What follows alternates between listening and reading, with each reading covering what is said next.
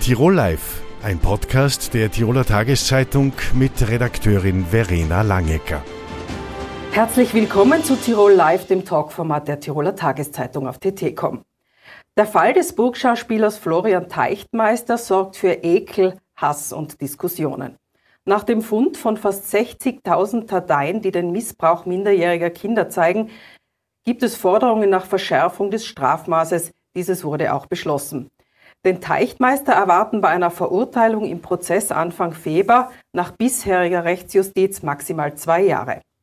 Petra Sansone ist Psychologin und Leiterin der Tiroler Kinder- und Jugend GmbH. Herzlich willkommen. Wünschen Sie sich höhere Strafen? Nein, zuerst vielen Dank für die Einladung. Ähm, wir Kinderschutzzentren wünschen uns nicht als alleinige Maßnahme auf jeden Fall höhere Strafen. Das mag vielleicht verwunderlich klingen. Zum einen hat es damit zu tun, weil es ein für uns bekanntes Phänomen ist, dass wenn schwere Straftaten und Gewalt an Kindern öffentlich werden, sofort der erste Ruf nach höhere Strafen passiert und der Blick weggerichtet wird von den Bedürfnissen der Kinder und Jugendlichen, von den Betroffenen einerseits und andererseits, weil unsere Erfahrung zeigt, dass äh, nach Schätzungen, und da haben wir leider keine validen Zahlen, von 1 bis 10 Prozent ausschließlich äh, den, äh, der Justiz bekannt wird von den tatsächlichen Straftaten. Das heißt, das Dunkelfeld, so wie es genannt wird, ist ein viel höheres. Äh, also keine höheren Strafen sind zielführend. Was wäre denn eine bessere Strategie, um Kinder zu schützen? Unser wichtigster Ansatz wäre die Prävention, also dass äh, Kindesmissbrauch gar nicht stattfindet. Das wäre der erste Wunsch, den wir hätten. Ähm, natürlich, äh, naturgemäß als Opferschutzeinrichtung würden wir uns mehr Ressourcen wünschen, würden wir uns den Ausbau der Kinderschutzzentren wünschen. Aber was wir uns auch wünschen würden, wäre eine Aufstockung für die Ermittlungsbehörden ähm, gibt vom deutschen ähm, Bundeskriminalamt eine Untersuchung, gerade wenn es um äh, Darstellung von sexuellem Missbrauch von Kindern und Jugendlichen geht, auf Bildern und Videos, dass 60 Prozent der weltweit kursierenden Dateien auf Servern in Europa liegen. Und von dem her würde man sich auch einen Ausbau für die Ermittlungsbehörden wünschen.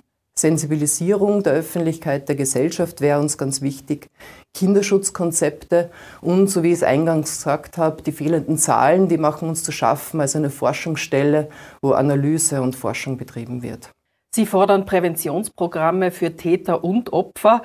Brauchen diese äh, ein Schuldbewusstsein des Täters? Gibt es das überhaupt, dieses Schuldbewusstsein bei Tätern? Ähm, ja, Präventionsprogramme wären uns wichtig. Ich gehe noch auf, auf, diesen Teil der Frage ein, aber zuvor, Prävention sollte ja dort ansetzen, bevor jemand zum Täter wird. Deswegen ist es wichtig und gut, bereits im Kindergarten äh, mit Präventionsprogrammen zu starten, wo Kinder lernen, dass sie selbst ein Recht darauf haben, zu bestimmen, wer sie wo und wie berühren darf, dass sie Nein sagen dürfen und man weiß, dass es ein wichtiger ähm, Schritt und Schutz gegen Missbrauch ist, wenn Kinder ihre Körperteile benennen können, wenn sie alle Körperteile benennen können, wenn es beim Waschen nicht heißt da unten, sondern der Penis. Und ähm, je differenzierter Kinder ähm, Namen dafür haben, umso leichter können sie sich auch schützen. In der Schule geht es weiter mit ähm, Lernen von Grenzen, eigene Grenzen kennenlernen, die Grenzen des anderen kennenlernen und zu respektieren. Aber auch Kinderrechte sollten beispielsweise im Lehrplan verankert sein. Wir hören es von unseren Schulsozialarbeiterinnen und Sozialarbeitern, die äh, Workshops zu Kinderrechten durchführen, gibt es äh, immer noch die Aussage von Kindern sehr regelmäßig, meine Eltern schlagen mich nur, wenn ich es verdient habe und da ist es okay. Wir haben seit 1975 haben wir ähm, das Verbot der elterlichen Züchtigung, seit 1989 ein Gewaltverbot gegen Kinder und immer noch findet es statt. Also da braucht es definitiv Präventionsarbeit. Es braucht auch sexualpädagogische Workshops an Schulen. Ähm, Gerade vor ein paar Tagen hat die Oberärztin der First Love Ambulanz von der Klinik Innsbruck auch wiederum darauf hingewiesen, dass Jugendliche und Kinder bereits ähm, ihr Wissen über Sexualität aus dem Netz beziehen, aus leicht verfügbaren pornografischen Videos und Darstellungen und natürlich dann völliges, völlig verzerrtes Bild von Sexualität bekommen. Da auch häufig verankert die sehr dominante Rolle der Männer, die sich unterwerfende Frau. Und da wird es auch aus Austausch und Diskussion geben. Gibt es auch etwas, äh, wo jetzt ein Mann, äh, der äh, doch diese, äh, diese Neigung in sich verspürt und sich helfen lassen will, äh, gibt es da eine Möglichkeit? Mhm. Sie sprechen gerade ganz was Wichtiges an, man unterscheidet nämlich zwei Gruppen von Täterinnen und Tätern. Die einen, und das ist der geringere Anteil, hat tatsächlich pädophile Neigungen, sprich, ähm, die fühlen sich sexuell von Kindern angezogen und zu Kindern hingezogen, oftmals mit einem großen Leidensdruck und es ist wichtig, Präventionsangebote zu setzen, die genau auf diese Gruppe spezifisch abzielt. Gibt es beispielsweise seit beinahe 20 Jahren in Deutschland kein Täter werden, ausgehend von der Charité Berlin, wo sich Menschen hinwenden können, dort Unterstützung und Hilfe bekommen, bevor sie zum Täter oder zur Täterin werden. Der überwiegende Großteil allerdings von äh, Tätern, die sexuellen Missbrauch an Kindern ausüben, sind ähm, Erwachsene, die sich sexuell an und für sich zu anderen Erwachsenen hingezogen fühlen. Da ist die Motivation dahinter eine andere. Da geht es um Unterwerfung, äh, um Dominanz und um Machtmissbrauch.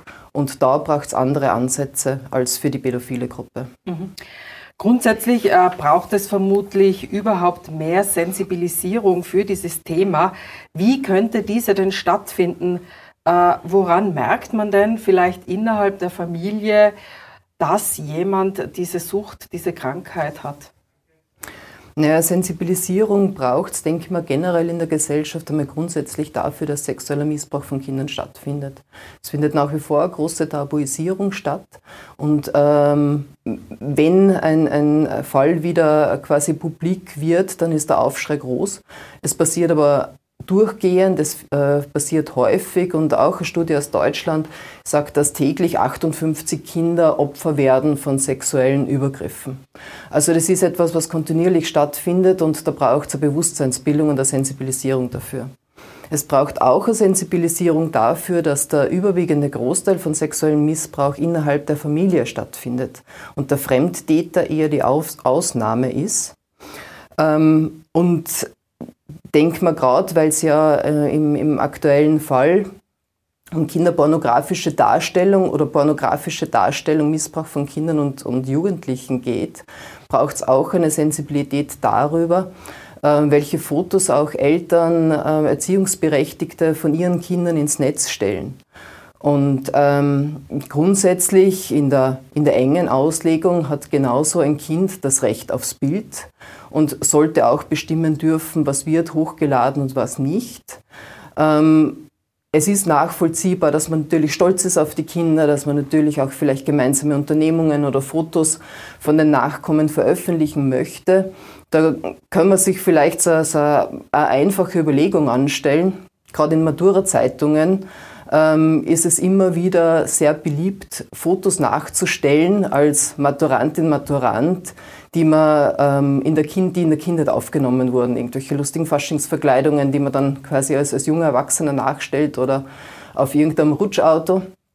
Und man könnte sich als Erwachsener die Frage stellen, würde ich ein Foto von mir in der gleichen Pose auch auf soziale Medien stellen, möchte ich ein Foto von mir in der Badewanne äh, zugänglich machen für meinen Freundeskreis oder bei schlechten Sicherheitseinstellungen sogar für die ganze Welt.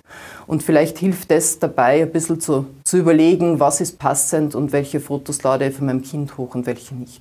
Mhm. Also braucht es auch viel äh, mehr Schulung im Umgang mit Internet, immer noch, obwohl mhm. es jetzt das wirklich schon relativ lang gibt. Äh, über den Ausbau von Kinderschutzkonzepten äh, haben wir schon gesprochen. Ähm, würde eine Kinderschutzbeauftragte, ein Beauftragter helfen, weil Kinder haben ja bekanntermaßen keine Lobby? Ein Kinderschutzbeauftragter oder Beauftragte in einer Einrichtung würde ganz vielen helfen. Ähm, es würde Kindern und Jugendlichen ermöglichen, ähm, zu einer speziell geschulten Person ähm, in vielleicht einer Stabsstelle, also Funktions, äh, eine, eine, bestimmte Funktion sich hinzuwenden, dort großes Vertrauen zu haben, dass einmal das erste Anliegen dort vertraulich behandelt wird. Es würde aber auch ähm, Kolleginnen und Kollegen helfen, die vielleicht von anderen ähm, irgendwie einen Übergriff oder Grenzverletzungen wahrnehmen und sich gern beraten lassen möchten Deswegen ist es wichtig, dass Kinderschutzbeauftragte auch nicht die Leitung sind, die Einrichtungsleitung Vorgesetzte, sondern eine unabhängige Person, die dann Beratung quasi schon für die Leitung übernehmen sollte, aber grundsätzlich immer ansprechbar für alle. Mm, es wäre ein deutliches Zeichen, und Kinderschutzbeauftragte sind ja nur ein Teil des Maßnahmenpaketes äh, von einem Kinderschutzkonzept, das wir ja schon bereits letztes Jahr uns gewünscht hätten. Mhm. Äh, Sie haben von einer hohen Dunkelziffer gesprochen. Äh, wie viel Missbrauch äh, findet denn statt? Findet er eigentlich nur von Männern statt oder gibt es auch Frauen? Ja, das ist ein für uns schwieriges Thema. Ich habe eingangs gesagt, einer unserer Wünsche und Forderungen wäre eine Forschungsstelle, wo auch Analyse äh, durchgeführt werden kann für valide Zahlen. Es gibt unterschiedliche Untersuchungsansätze aktuell. Ähm, eine ist eine Befragung von Erwachsenen, eine Studie, die in Österreich durchgeführt wurde, wo 21 Prozent der Frauen und 8 Prozent der Männer gesagt haben, dass sie in ihrer Kindheit in irgendeiner Form sexuell belästigt wurden oder sich belästigt gefühlt haben. Und jede zehnte Frau und 4,4 Prozent der Männer ähm, angegeben haben, als Kind Opfer von einem schweren sexuellen Missbrauch, also man spricht dann in der Fachsprache von hands-on, ähm, schweren sexuellen Missbrauch geworden sind. Das ist so die eine Seite der Betroffenen. Die andere Seite der Täterinnen und Täter ähm, variiert die Zahlenangabe auch sehr. Ähm, man spricht von 75 Prozent bis 90 Prozent von männlichen Tätern, ähm, Erwachsenen und, und männlichen Jugend, Jugendlichen. Und ähm, dementsprechend sind es dann 10 bis 25 Prozent weibliche Täterinnen, Frauen und Jugendliche. Mhm. Laut Bundeskriminalamt gibt es rund 2000 Anzeigen wegen Kindesmissbrauchs pro Jahr. Äh, wie kann man denn dieses sensible Thema aus der gesellschaftlichen Tabuzone herausholen? Was würde denn da wirklich helfen? Ich glaube, so wie, wie, wie vorher schon gesagt, Sensibilisierung, Öffentlichkeitsarbeit, ähm, Implementierung von Kinderschutzkonzepten, Präventionsarbeit, Aufklärung von Kindern über ihre Rechte, ähm, die den eigenen Körper betreffen einerseits, aber gene, generell über ihre Rechte. Ähm, Verankerung der Kinderrechte im Lehrplan beispielsweise. Also Ansatzpunkte würde es ganz viele geben. Man weiß aber äh, zu den von Ihnen genannten Zahlen, dass nur ein Drittel der Kinder und Jugendliche äh, sich melden und äh, man sagt, nur ein bis zehn, maximal zwölf Prozent der Missbrauchsfälle von sexuellem Missbrauch an Minderjährigen wird der Justiz überhaupt bekannt. Also diese Dunkelziffer, dieses Dunkelfeld ist riesig und da muss äh, viel mehr Prävention geschaffen werden. Es braucht auch mehr Kinderschutzeinrichtungen, mehr Anlaufstellen. Mhm. Ja, Frau Sansone, vielen Dank für das Gespräch. Danke Ihnen. Die Bergrettung Tirol ist ein gemeinnütziger Verein. Die Bergretterinnen und Bergretter leisten ihre Arbeit ehrenamtlich. Organisiert ist die Bergrettung als Verein mit 91 Ortsstellen. Es gibt rund 4600 ehrenamtliche Mitglieder und diese werden jährlich im Schnitt zu 3000 Einsätzen gerufen. Herzlich willkommen, Hermann Spiegel, Leiter der Bergrettung Tirol. Wie sehen Sie den aktuellen Winter? Äh, wie viele Einsätze haben Sie denn heuer schon gehabt? Ja, der aktuelle Winter ist, ist jetzt geprägt von, von einer recht warmen und schneearmen Zeit. Und diese schneearme Zeit hat insbesondere auf den Pisten zu, zu vielen Unfällen äh, geführt. Es ist aber so, dass auf den Pisten gibt es ja die Pistendienste und in einigen Ortsstellen äh, macht man es so, dass man am Wochenende, Sonn- und Feiertag, äh, die, äh, örtliche, den örtlichen Lift unterstützt und den und dort die Pistendienste macht, aber im, im Zuge von Bereitschaftsdiensten. Das heißt, eine Mannschaft ist, ist vor Ort und macht diesen Dienst und da gibt es sehr viele Einsätze heuer, äh, wieder nach, dem, nach der Pause in der Pandemie. Äh, es gibt äh, insgesamt 357 Einsätze bis heute, ab 1.12. Und 199 davon sind so Pisteneinsätze gewesen, die die Bergrettung gemacht hat in den verschiedenen Skiorten. Äh, es ist so, dass auch wieder das gestiegen ist, der Nachpistenschluss, die übelgebliebenen oder sich äh, in den diversen Lokalen äh, länger verweilenden Leute, die sich jetzt in der Nacht dann verfahren, da, da gibt es einige Geschichten und das ist heuer wieder ähm, äh, im Kommen. Das war jetzt in der, in der äh, Pandemiezeit und mit den geschlossenen Hütten und so weiter war das nicht mehr da. Mhm. Äh, Sie haben es bereits gesagt, äh, das Winterwetter war eher durchwachsen heuer, äh, viel zu warm und jetzt hat es geschneit äh, und es gab zahlreiche Tote und Verletzte. Wie gehen Sie als Verein von Ehrenamtlichen denn eigentlich mit diesen äh, doch Tragödien um?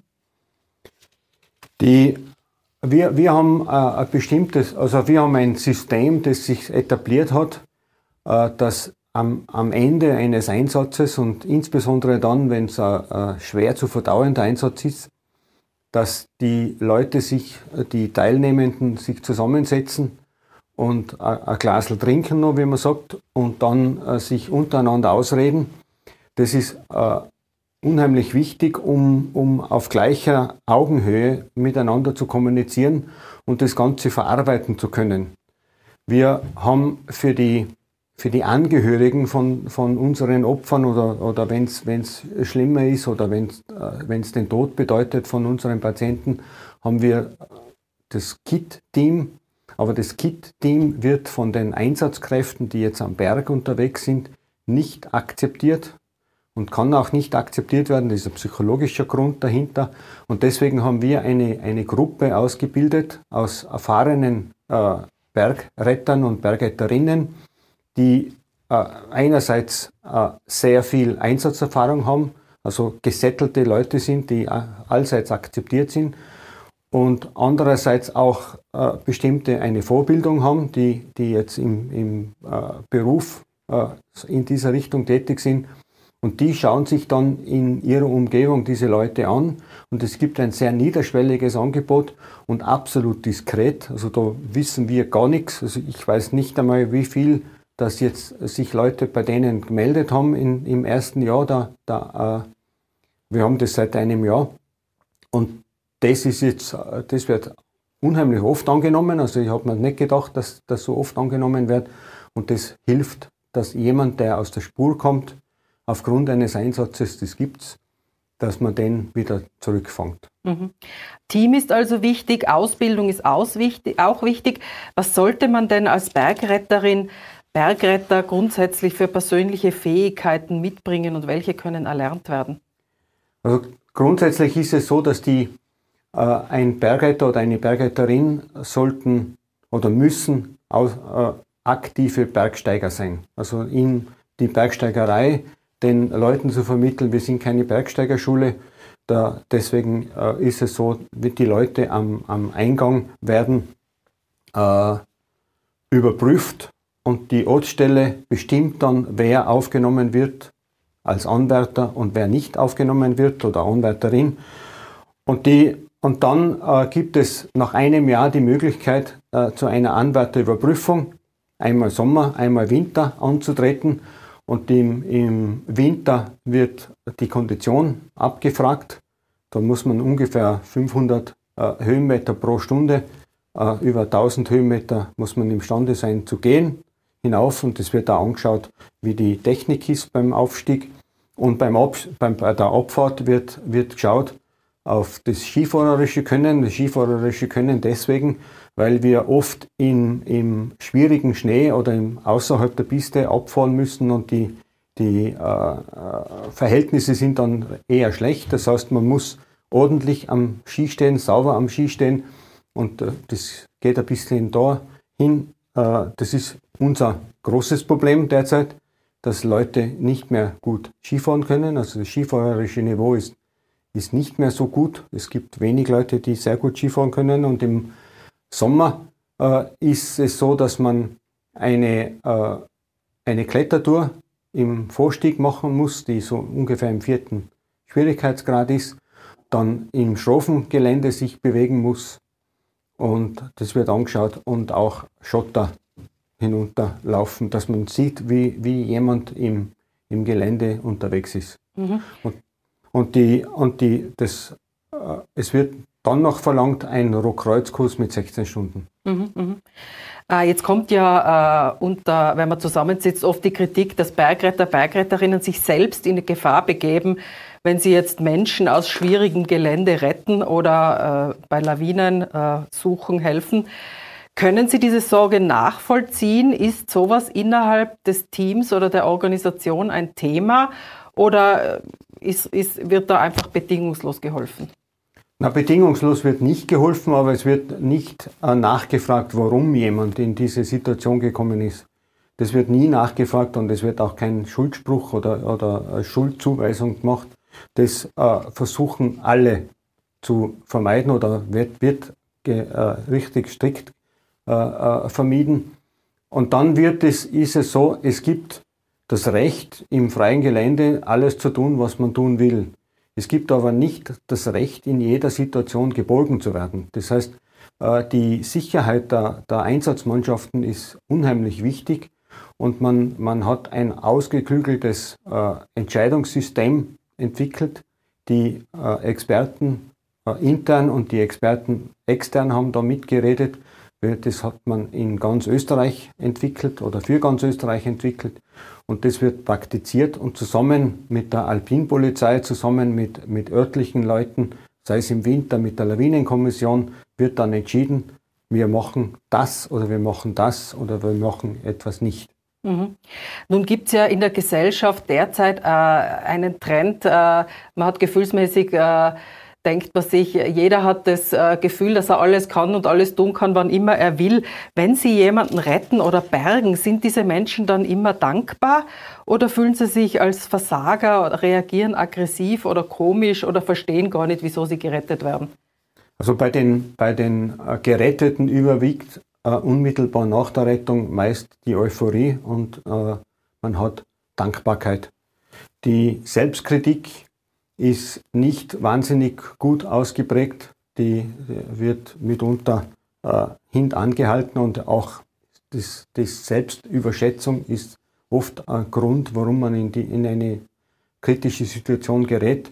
Aber trotzdem äh, kann es sein, dass ein Einsatz dann recht teuer ist oder gefühlt teuer ist. Und wir entgegnen dem, indem wir eine Förderermitgliedschaft anbieten, die eine Versicherung beinhaltet und, und äh, man ist selbst ein Jahr lang mit dem äh, Partner im selben Haushalt und mit den Kindern bis zum 18. Jahr, Lebensjahr im selben Haushalt bis zu 25.000 Euro weltweit Bergekosten versichert. Was kostet so ein Einsatz äh, im Schnitt? So, äh, Die 25.000 Euro werden bei, bei fehlender äh, Ortsangabe oder bei einer falschen Ortsangabe schnell einmal erreicht. Okay. Aber was würden Sie den Menschen empfehlen, die ins Gebirge bzw. Hochgebirge gehen? Sollten sie einfach losmarschieren mit Skiern oder im Sommer mit Bergschuhen oder sollte man doch vielleicht ein bisschen einen selbstkritischeren Selbstcheck machen davor? Also die, auf alle Fälle sollte man sich äh, um die eigene Kondition äh, objektiv kümmern und auch die objektiv bewerten. Und man sollte immer mit einer gewissen Reserve gehen. Das heißt nicht, dass man sagt, ich kann jetzt äh, in der und der Zeit so, so viel gehen und dann bin ich aber komplett fertig. Es ist eine häufige Unfallursache, wenn, wenn Leute äh, erschöpft sind oder sich über, überfordern. Und ansonsten ist die äh, richtige Tourenplanung mit ausreichend Nahrung und vor allem äh, ausreichend Flüssigkeit mitzuführen. Dann vom, von, der, von der Ausstattung ist es so, auch im Sommer ist Wärmeschutz mitzuführen. Wir haben 100 Prozent unserer Geretteten haben ein, ein Hypothermie-Problem. Immer, wenn wir sie herunterbringen, das, das ist so, wenn man dann verletzt ist. Auch im Sommer ist es am Berg oben recht, recht äh, kalt. Und ansonsten würde ich empfehlen, wenn man, wenn man das alles nicht gerne macht oder, oder nicht imstande ist, das zu machen, auf alle Fälle bei, bei gewissen Touren dann einen Bergführer sich zu nehmen. Und für die Leute, die jetzt ständig oder die das als Hobby betreiben wollen, würde ich unbedingt empfehlen, sich einem alpinen Verein anzuschließen. Mhm. Ähm, nun, äh, wer ruft denn eigentlich die Bergrettung an? Mache ich das selber? Sollte ich mir da die Nummer einspeichern oder wird das über die, über die Polizei oder die Rettung gerufen? Es wird immer über die, äh, in Tirol oder in Österreich wird es über die Leitstellen gemacht. In Tirol ist die Landesleitstelle oder die Leitstelle Tirol, die mit 140 alarmiert wird in 140 ist der Alpin-Notruf. Die 112 gehen äh, in Österreich zur Polizei, aber die Polizei leitet es umgehend weiter dann an die, an die Leitstelle Tirol in, in Tirol da. Also wenn man 112 kann man auch wählen, dann, dann kommt man auf die, auf die äh, äh, Polizei. Und man kann aber auch die, die 122 oder die 100, 140, 144 wählen. Dann äh, wird die, die Leitstelle in Tirol entscheiden, also in Tirol, äh, äh wo, wo das hingeht. Es sollte aber, wenn es geht, 140 gewählt werden. Und wir haben dazu mit, oder die, die Leitstelle Tirol mit uns zusammen hat eine, eine App entwickelt für das Smartphone.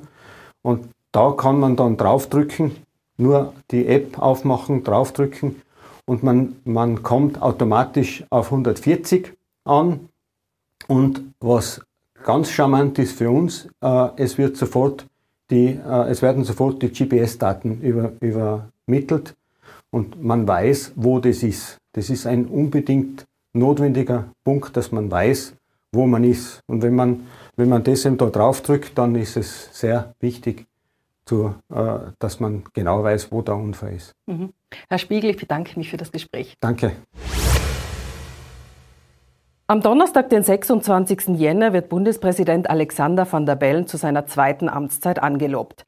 Schon seine erste Amtszeit war überschattet von innenpolitischen Turbulenzen. Via Zoom begrüße ich Andreas Kohl, ehemaliger ÖVP-Politiker, unter anderem auch Bundespräsidentschaftskandidat der ÖVP für 2016 und Nationalratspräsident. Herr Kohl, kurz nach der Amtsübernahme von Alexander van der Bellen 2017 hat auch Sebastian Kurz die ÖVP übernommen. Rückblickend ist bekannt geworden, dass dies schon lange vorbereitet war und teilweise relativ skrupellos durchgezogen wurde. Wie sehen Sie die Performance von Bundespräsident Alexander van der Bellen bei diesen doch zahlreichen innenpolitischen Skandalen seiner ersten Amtszeit? Ja, also in Ihrer Frage stört mich das Wort relativ skrupellos, denn ich war bei all diesen Dingen dabei und ich habe festgestellt, dass Sebastian Kurz die Übernahme der Verantwortung in der Volkspartei innerparteilich demokratisch vorbereitet, äh, und dann auch nach den Regeln der Bundesverfassung durchgeführt hat. Natürlich gibt es immer Kritik von denen, die damals ihr Amt verloren haben. Äh, Bundespräsident äh, Alexander van der Bellen hat meines Erachtens nach sein Amt sehr würdig und sehr schön und auch mit Humor und in Bescheidenheit, äh, aber doch Sachkunde gestaltet. Ich glaube, dass wir den richtigen Bundespräsidenten zur richtigen Zeit bekommen haben. Er ist äh, undramatisch, hat Humor. Äh, ich mag ihn persönlich gern. Und äh, ich finde auch, dass es für Tirol gut ist, dass jemand mit keiner Dollar Vergangenheit äh, und mit den Füßen fest am Boden äh, an der Staatsspitze steht. Er hat diese äh, Zeit, die sicherlich nicht einfach war, auch die Pandemie ist nicht einfach äh, und alles und der Krieg mit äh, den äh, die Russen gegen die Ukrainer führen, all das äh, stellt natürlich am Bundespräsidenten auf die Probe. Und ich glaube, dass Alexander van der Bellen diese Probe sehr gut bestanden hat. Äh, gehen wir ein bisschen ins Detail. Am 17. Mai 2019 haben der Spiegel und die Süddeutsche Zeitung Ausschnitte eines Videos veröffentlicht, in dem der damalige Vizekanzler Heinz-Christian Strache im Gespräch mit einer vermeintlichen russischen Oligarchin gezeigt hat, wie korrupt er ist. Die innenpolitische Geschichte daraufhin ist bekannt. Die Regierung löste sich auf, äh, kurz trat zurück und in der Folge kam es zur Bildung der Expertinnenregierung unter Bundeskanzlerin Brigitte Bierlein. War dies Van der Bellens einzige Möglichkeit, damals zu handeln oder hätte es äh, aus Ihrer Sicht noch andere Optionen gegeben? Schauen Sie, die Bundesverfassung äh, gibt viele Optionen. Äh, der Bundespräsident hätte äh, auch äh, das, den Nationalrat auflösen können äh, über Vorschlag eines äh, von ihm vorher eingesetzten äh, Bundeskanzlers. Er hätte vieles anderes machen können. Ich fand, dass er das sehr gut gemacht hat. Frau Bierlein, die erste Vizekanzler, die erste Bundeskanzlerin der Republik Österreich, hat eine sehr gute Arbeit geleistet. Sie ist ja schon als Höchstrichterin äh, sehr gut äh, in Erscheinung getreten. Ich fand also, dass äh, der Bundespräsident eine gute und auch für die Republik erfolgreiche Lösung getroffen hat. Äh, das war sicherlich nicht einfach. Er stand vor vielen äh, Wegen. Er hat eine, äh, einen Weg genommen, den die Bundesverfassung so vorsieht. Und die, die Leute waren mit ihm zufrieden. Also die Republik hat eigentlich sich dagegen nicht gewehrt. Wenn ich mich erinnere an die Zeit, ja, es war eben eine, eine, eine Expertenregierung, hat politisch, war sehr vorsichtig politisch, aber das Land wurde gut verwaltet und der Bundespräsident hat seine Pflicht erfüllt, dass, äh, dass er auf das Land schaut und dass es nicht Schaden erleidet. Mhm. Auch die aktuelle Präsidentschaftsperiode dürfte für Alexander van der Bellen brisant bleiben. Die FPÖ ist laut Umfragen aktuell stärkste Partei. Die ÖVP ist immer noch mit Korruptionsvorwürfen konfrontiert. Die Chats von Sebastian Kurz, ÖBAG-Chef Thomas Schmidt haben ja ein äh, Sittenbild in der konservativen Partei aufgezeigt das derzeit eben rechtlich aufgearbeitet wird. Sie haben es eh schon gesagt, die Teuerung beschäftigt die Menschen. Der Ukraine-Krieg ist nicht weit weg. Äh, Sie waren 2016 äh, selbst Bundespräsidentschaftskandidat. Ähm, wenn Sie jetzt äh, Bundespräsident werden, wären, wären Sie das gerne? Möchten Sie mit Alexander van der Bellen tauschen oder, oder ist er nicht zu beneiden aktuell? Also als erstes möchte ich auch wieder zu in der Frage sagen, das Sittenbild. Also da fällt mir die Bibel ein. Wer unter uns ohne Schuld, äh, äh, äh, Schuld ist, der werfe den ersten Stein. Äh, wenn sie die Chats aller Zuseher, wenn die ihre Chats ausgewertet werden, da kommen auch manchmal äh, gröbere Worte vor, die man in der Öffentlichkeit nicht verwendet, äh, weil man weil man eben äh, halbwegs gute Manieren hat. Und äh, es hat ja, die haben ja damals nicht damit rechnen können, dass die, ihre Chats äh, äh, veröffentlicht werden. Aber zu Ihrer Frage.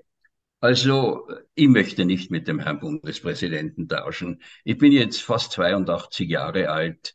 Äh, die Zeit ist äh, hart. Äh, er hat sich sechs Jahre einarbeiten können.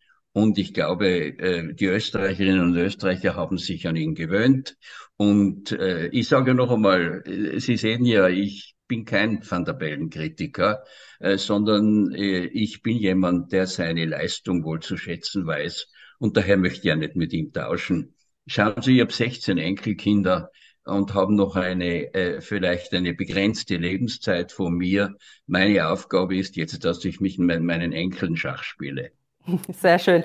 Wie sehen Sie denn die aktuell politische Zukunft äh, in, in, näherer Zukunft Österreichs? Wird es die Großparteien überhaupt noch geben oder werden sich äh, die Großparteien total auflösen? Äh, auch bei der Nieder Niederösterreich-Wahl werden der ÖVP ja Verluste äh, prognostiziert. Ja, also ich glaube, äh, äh, das Totenglöckl für die, äh, für die Großpartei, sogenannten Großparteien zu läuten, ist zu früh. Ich hielte das auch nicht für gut, muss ich ehrlich sagen. Schauen Sie, Niederösterreich äh, wird der Volkspartei eine, ein Ergebnis zwischen äh, schlechtestens, äh, die schlechtesten Umfragen sagen 37 Prozent, die besten sagen 42 bis 44 äh, wenn man sich erinnert, was in Tirol passiert ist, wo drei Meinungsforschungsinstitute sechs Tage vor der Wahl in der größten Boulevardzeitung des Landes vorausgesagt, äh, vorausgesagt haben, dass die Volkspartei 25 Prozent macht, dass Matle nicht den Landeshauptmann schafft, dass ein Machtwechsel bevorsteht und wo äh, also auch äh, schon die Messer äh, gewetzt wurden, dann sehen Sie, was ist dann passiert? Nicht 25 Prozent, sondern 35 Prozent. Und äh, ich glaube also, dass wir in Niederösterreich eine ähnliche, eine ähnliche äh, Situation vor uns haben. Äh, die Prognosen der Meinungsforschung äh, hängen von der Qualität des Meinungsforschungsinstitutes ab. Mehr möchte ich dazu nicht sagen. Äh, ich glaube auch, dass die, äh, dass die Großparteien unter Anführung äh, ja, im Augenblick haben wir drei Großparteien, äh, die, und, die getrennt sind durch wenige Prozente. Das sind äh, in der Reihenfolge, wie die Meinungsforschung sie derzeit zeigt, sind das die Freiheitlichen, die Sozialdemokraten und die Volkspartei. Und das ist eine Momentaufnahme im Augenblick und hängt natürlich auch damit zusammen, dass viele Menschen Angst haben. Und ich verstehe das, dass man Angst hat. Denn das, was in der Ukraine passiert, 1000 Kilometer östlich von uns, äh, das berührt uns natürlich sehr. Und gerade jetzt, wo die Menschen Angst haben, dass der Krieg andauert und sogar noch stärker wird. Dazu, äh, äh, die Menschen haben äh, weniger Geld zur Verfügung. Äh, man hat Angst, ob man äh, äh, heizen kann. In, in solchen Zeiten ist in Europa überall die Regierung in einer schwierigen Lage weil die Menschen natürlich unterbewusst die Regierung auch für die, für diese schweren Ängste und Krisen, die sie erdulden müssen, äh, verantwortlich machen. Und das ist ganz natürlich, das sehen wir in allen europäischen Ländern, äh, dass diese äh, relative Schwäche von größeren Regierungsparteien damit zusammenhängt, dass eben die Krise andauert, nicht nur eine, sondern drei Krisen die Sicherheitskrise, die Teuerungskrise, die Energiekrise. Äh, ich glaube, dass das eine Momentaufnahme ist und äh, dass man sehen wird, äh, wie sich die Dinge entwickeln. Für mich ist also die Zukunft, wer in Zukunft Regierungsverantwortung tragen wird, ist für mich absolut offen. Herr Kohl, ich bedanke mich für das Gespräch. War mir eine Freude. Ich wünsche allen Sehern einen schönen Tag. Danke sehr. Das war Tirol Live. Die Gespräche mit unseren Gästen können Sie wie immer nachlesen in der Tiroler Tageszeitung. Sie sind auch nachzusehen auf tt.com und nachzuhören in einem Podcast. Tirol Live, ein Podcast der Tiroler Tageszeitung. Das Video dazu sehen Sie auf tt.com.